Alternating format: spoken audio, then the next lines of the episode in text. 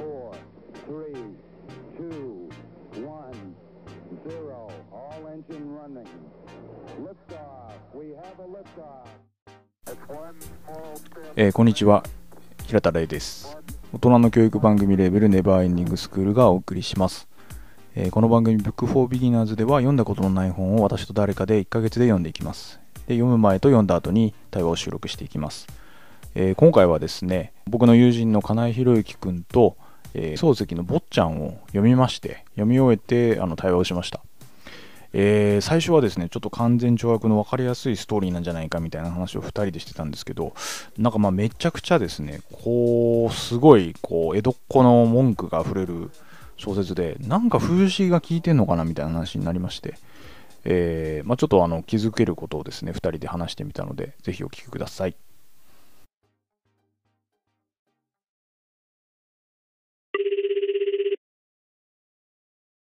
どうでしたか？坊ちゃん読んで。ああ、まあ、まずね、あの、うん。まあ、完全懲悪かなみたいなイメージで読んだんだけど、うん。結構坊ちゃんはむちゃくちゃやるなみたいな感じで、確かに確かに。結構身勝手なやつなんだなっていうふうに。うんうん。うんなんかこう、明らかに悪人っていうわけでもないじゃない。赤シャツとか。だけど、坊ちゃんやりすぎるぐらいやってて、とんでもねえやつだなみたいな。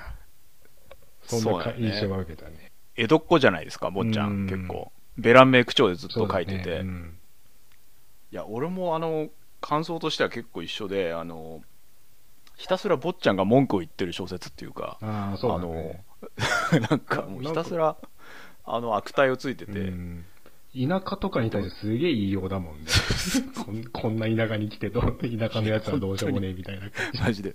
俺みたいなあの江戸っ子がさこんな田舎ごときに来てやってんのにどうせお前らはなんかこのぐらいの娯楽しかないんだろうみたいなさ、ねすごいひどい言いひ方でどいよね。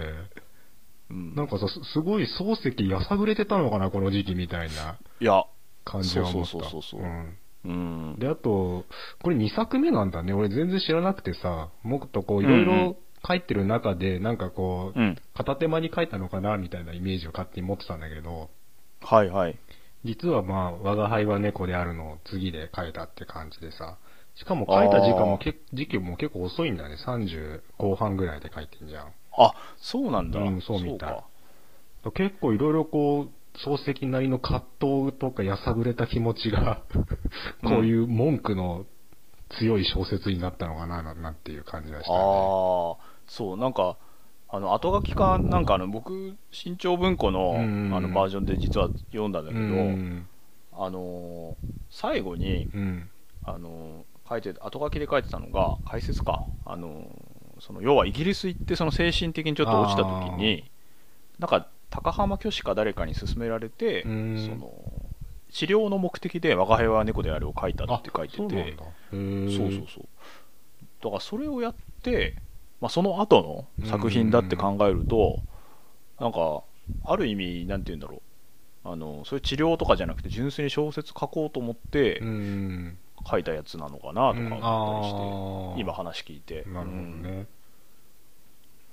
なんか、すごい毒を吐きまくってるじゃないさっきの話だったけどね。あとさ、なんだっけ。新聞のことも批判してる文があってさ、なんか新聞あなんはいはいはい。て嘘ばっかりだみたいな。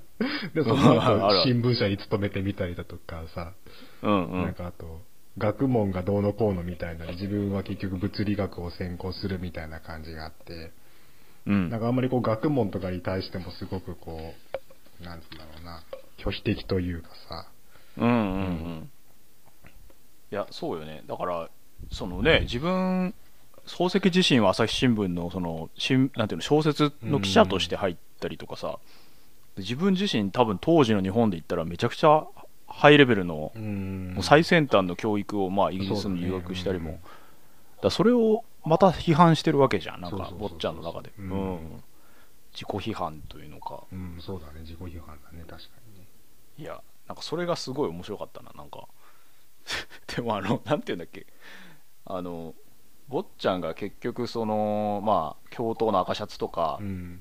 あの太鼓持ちのなんだっけ名前えっとあ野太鼓か。野田野田にさらに略してたけどそいつらがまあ浦成君って人のまあマドンナけ言い名付けをこう奪おうとしてたりとかまあさらには坊ちゃんをなんかはめてるみたいな感じうにんなってんのをまあ立ち向かっていくけどみたいな話だけどなんかその坊ちゃんの人に対する評価がなんかちょっとした行動で180度変わるのがすごい面白くて、山嵐への評価とかも本当にね、黒子の変わってるからね。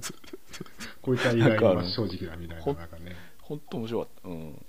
本当こいつからおごられたの嫌だからとか言ってさずっとあずっと置いずっとといて2人のそうそう机の間になんかちょっとしたお金をだけ置いといて、うんでもなんか少しコロッと言われるとあこいつめっちゃいいやつやんそうみたいなそうそう。単純だよね。そういや本当そこは面白かったなあの事前に話した時に、うん。ちょっとそういう分かりやすいストーリーでとかいうのはあったんだけどあのその話の内容以前にその坊ちゃんのその毒舌が す すごすぎてなんか確かにね。そうそうそう。今こんな小説書いたらなんかすげえ文句言われそうな感じだよね。炎上しそうだよ。当時だからね、なんか許されてるかもしれないし、こんなね、ハイレベルな夏目漱石が書くんであればみたいなそうそうとそうそうこもあるかなでも本当にあれだよ、おも面白いっていうかさ、純粋にこう、トントントントン話が進んでってってさ、うん。まあ結構その、まあ、毒舌の内容の滑稽さとかもあり、笑える部分もあるじゃん。そうそうそうそう。いや単純に読んで面白かったね小説として。うん。なんか天ぷら事件をなんか日露戦争のようにフレチからかすんだろうみたいな。なんか子供の時からこんな教育されるから嫌にひねっこびった植木鉢の楓みてえな小人ができるんだみたいなさ。もうなんかひでえなって。す、すごい、あの、いあれだよね。このうん。悪口が、なんていうか、ひねくれというというか、そうそう。単語をこう、どんどんさ、重ねていって、こいやう、そうそうそうそう。よくこんな悪口出せるなっていう、ねそうそう。ん。でもなんか、実際言葉にしようとするとうまく喋れないみたいなね。いやそうなんだよね。そうあそうそうそうそう。だから坊ちゃんはそのまあ坊ちゃんがまあ一応この文体というか書いてる主観だと思うんだけど、うん。坊ちゃん自身のセリフになると俺は口下手だから言えねえんだみたいなことに。清への手紙とかもすごいこうなんかね、あああっさりとあっけない感じで書いたりとかね。そうそう。そうこれじゃ分かりませんからもっと長く書いてくださいみたいな。で、清の手紙は長すぎてよくわかんねえみたいなことそうにそうそうそう。いやだから本当なんか落語っぽいっていうか。あそうそう、本当そうだよね。だよね。うん。なんかそんな感じだよね、ベラン名でね、本当に。うん、そうそうそう。どんどんストーリーが進んで、面白い掛け合いがあってみたいな感じでね。そうなそうそうそう。冒頭の一行のさそうん。の親譲りの無鉄砲でうんとかいうのは有名だけどさ、ん。本当にその書き出しの通りさもう常に無鉄砲に行って終わったというか。そうだね。うん。で、損ばかりしている。なんかこれ、あれなのかね、こう、後から振り返ったらやっぱりなんか、ちょっとやっちまったな、みたいなのが、なんとなくこう、あんのかなっていうのも思って、うん。うん。うん。ね、この時は本当にこうやって暴れまくって、生成したみたいな感じで終わってん。だけど、多分振り返った時に、ああ、やっぱ俺って、なん。か無鉄砲でこん。なことやっちまってたな、みたいな、そういう後悔とかがちょっとこう、あるのかな、なん。ていうのもあって。確かにだから武勇伝というわけじゃないもんね、黒歴史の方が近い。あ、そうそうそうそう。うん。で山嵐ともなんかね、最後すごいこう、うまくいったかなと思いきや、最最後はもうこれっきり合っていないみたいな感じになっていて、うんうんそうん。その、その感じからこう離れていってんだな、みたいなとこはあったけどね。そうなんだよね。だからそれもなんか解説で読んでおああそうかと思ったんだけどその結局その浦成君のその彼女のマドンナを、うんその京都の赤シャツと野太鼓が策略というかこう、うん奪おうとしてるのをであの赤シャツが浮気というかま舞妓さんとこうなんか密会してんのを捉えようぜって言うんだけどさ、うん。なんか最終的にもう鉄拳制裁であ、そうそう。なんか暴力に訴えるっていうね。暴力そう、本当。だからロジックにはかけててなくてでそれも殴ったはいいけど結局あの2人とも学校辞めてどっか行ってるし、うん。浦成君も九州行っちゃって、うん。マドンナとは多分一緒になってないのかなとか思うと、ん。結局坊ちゃんたちは負けてるんだよねなんか。そうだよね。確かにね。赤シャツに。は ねあの気持ちはすっきりしてるかもしれないけど。そうそうそう。何も残ってないっていうね。そうなんだよある意味ギガ化されてるというかうん。なんかなんて言うんだろうな。ちょっとそういう批判風刺？うん。風刺小説というか、あそういうとこもあったのかななってちょっと思ったよね。だ結局ね、坊ちゃんみたいなスタンスを取るとなんかうん。一時的にはこうね、あのこうスッとするかもしれないけど結果的にはうん。自分が苦しい思いするというかね、うんうんだからそのさっき言ったみたいに逆の話だよね。結局その学問とかのことをひなんかあんまり、あのよく分かってない人物であうん。る坊ちゃんは、結果的に腕力で訴えうんうん。すっきりはしたけれども何かこう頼れるところは最後うん。切るだけみたいなね、だからまあそんだけすっごい自分を偉そうに言ってたけど、まあ、そういう腕力でしか解決できず、うん。まあ結局、まあ、元の東京に戻ってそこも風刺っぽいし、うんそういうもうめっちゃインテリの漱石が自分の体験をモデルにしつつ、まあ、漱石とは多分ちょっと縁遠い感じのキャラでそうだね。それを書くことがつのなんかど当時どういうふうに捉えられたのかなってなったんだよねなんかうね。うん。そうだね。でもどうだろうね。なんかやっぱぼ坊ちゃんのもあんまりこうぼんやりとしたイメージで言うとやっぱりこういいストーリーっつうかさ、なんか坊ちゃんっていうのは本当に真っ正直な人間でうん。不正を正してうん。っていうイメージだけどなんかよよく思うとね、なんかそそれとはまた違うその反面というかねそうそそうっちそう。そうの方が目立ってくるっていうところがあるかもしれないよね。そうなんだよね。だからなんかす最初に今の前編というか読む前に話した時にさその漱石がなんでこういうすすっきりしたストーリーをやるのかみたいなところで、裏に何かあるんじゃないかみたいなうん。話で言うと、さっき言ってた文句ばっか言ってる小説では確かに始まってんだけどなんか後半になるにつれてちょっと配色濃厚というかそのあ寂しさみたいなのがだんだんなんかこーそううだね。出てうん感じがあったんだよね。まあ、結局、坊ちゃんもね、田舎にはまあ馴染めず、馴染もうともせず、うん。うん。ね、結局なんかそうなんだよな。確かに配色濃厚というかね。そうそうあとはやっぱなんか読んでて世の中に正直が勝たないで他に勝つものがあるか考えてみろみたいに書いててでやっぱその正直みたいなのといかさましというかうん。それのせめぎ合いみたいなところは多分なんか一つの、まあ、テーマというかなのかなと思ったのはうん。あって、まあだから坊ちゃんとか山嵐は正直者なんだけど、うん。そういう野太鼓とか赤シャツの、まあ、イカ様をしてこう世の中を渡り歩いてるやつに結局勝てませんでしたねっていうんことになってて、そうだよね。だって校長とかさ、うん。すげえ悪く言ってるけどさ、結局うん校長は何にら影響も受けてないっていうね。いやそうあのセリフだけ見ると普通の一般的ななんか事務的なことをちゃんと普通に言ってるだけってい や本当そうなんだよ結局そういうのに勝てない、勝てないっつうかね。なんか。いやそうそうそうそあと気になったのがさ、結局親譲りの、あの、無鉄砲とか言いながら、親のイメージが全然出てこなくてさ、うああ坊ちゃん自身の家族っていうものが、もうなうん。んかちょっとしか描写されてないし、その確かにね。実際の親譲りの、そ親のエピソードとかはないわけです。なんかそこらうんう辺の、ん。坊ちゃん自身の家族関係の薄さみたいなのがうん。うん目立ってて、で、一方でその清とのね、関係性みたいなところがうんうんうん。なんかそこら辺はちょっと最初気になったところだったな。なるほどなるほど。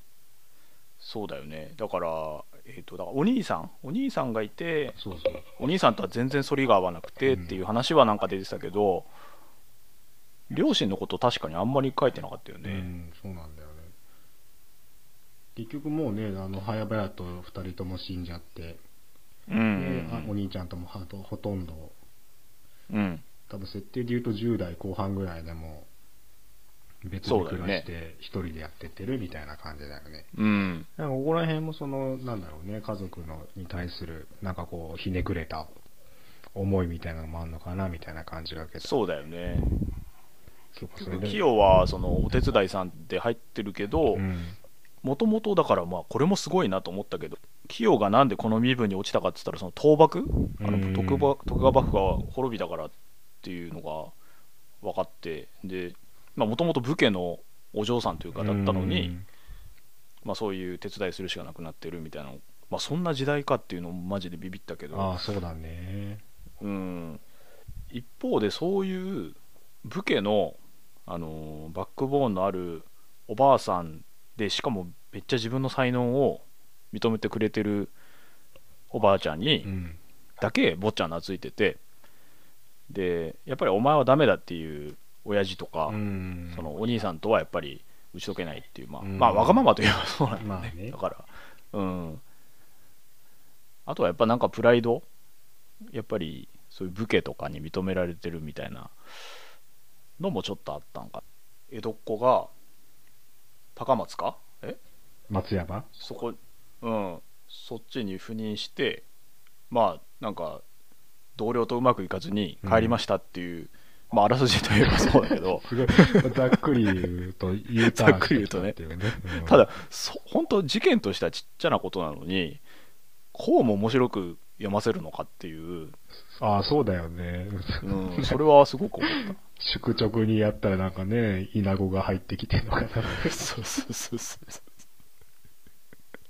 しかもなんかそれがさなんかもうととんでもない大事件みたいな感じで描かれるじゃん。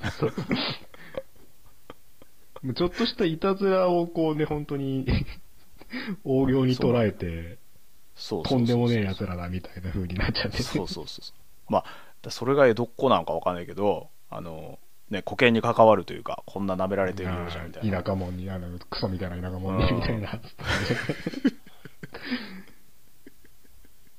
いやそう。だからだんだんなんか坊ちゃんの文句が結構気持ちよくなってくるというかベラン名がねうん。次何言うのかなみたいな どこに引っかかんだろうとかね。そうそうそうそうちょうど僕並行して、うん。あのグレート・ギャツビーを読んでたんだけどでもある意味全然違う話だけどうん。あのさっき言ってたその正直者となんていうのイカ様みたいなところで言うと坊ちゃんは実は結構いやそうそうそうそうそうちょっとリンクしたんだよねなんか読んでてうん確かにそうだね。日本のグレート・ギャッツビー、坊ちゃんどっちが先に書かれてるかわかんないけど。いやいや、坊ちゃんの方が先だよね坊ちゃんは、うん。坊ちゃんでも月給15万ぐらいだからね。うん。ギャッツビーみたいな 超お金ははないんで。ないけどね。そうそうそうそう。あでもギャッツビーの方がまだこう、なんていうか、その、悪いところで金を得たりとかね、そういう悪知恵みたいなとこはあるかもね。そうそうそうそうそうそう。だから、ギャッツビーは坊ちゃんになれなかった赤シャツみたいな感じなんだろうね。なんかわかんないけど。ちょっと複雑で進んだりは複雑だけど。うん。そうなんですよ。まあでもこの後漱石がね、いわゆる心とかさ、ああいう方を書いてるとな考えると、なんかちょっと面白い、こう、過渡期の作品というかね、うんこれを経て、うんなんかこういう人間の内面とかね、葛藤とかそういうのをこう、ふ深めていくみたいにうん。なったんだなと思うと、すごい面白い面白い作品だよね。全然この内面なんて一切関係ないもんね、坊ちゃんなんて。いや、ほんとそうやね。坊ちゃんがどう思うかっていう、ただそれだけだからね。いや、ほんとにそう。相手の気持ちなんてこれっぽっちも考えないからね。いやよ読めてよかったなっていうか、んあの想像してたよりやっぱその語り口が面白かったんでああ、そうだね。それは本当にあるよね。Tranquility Base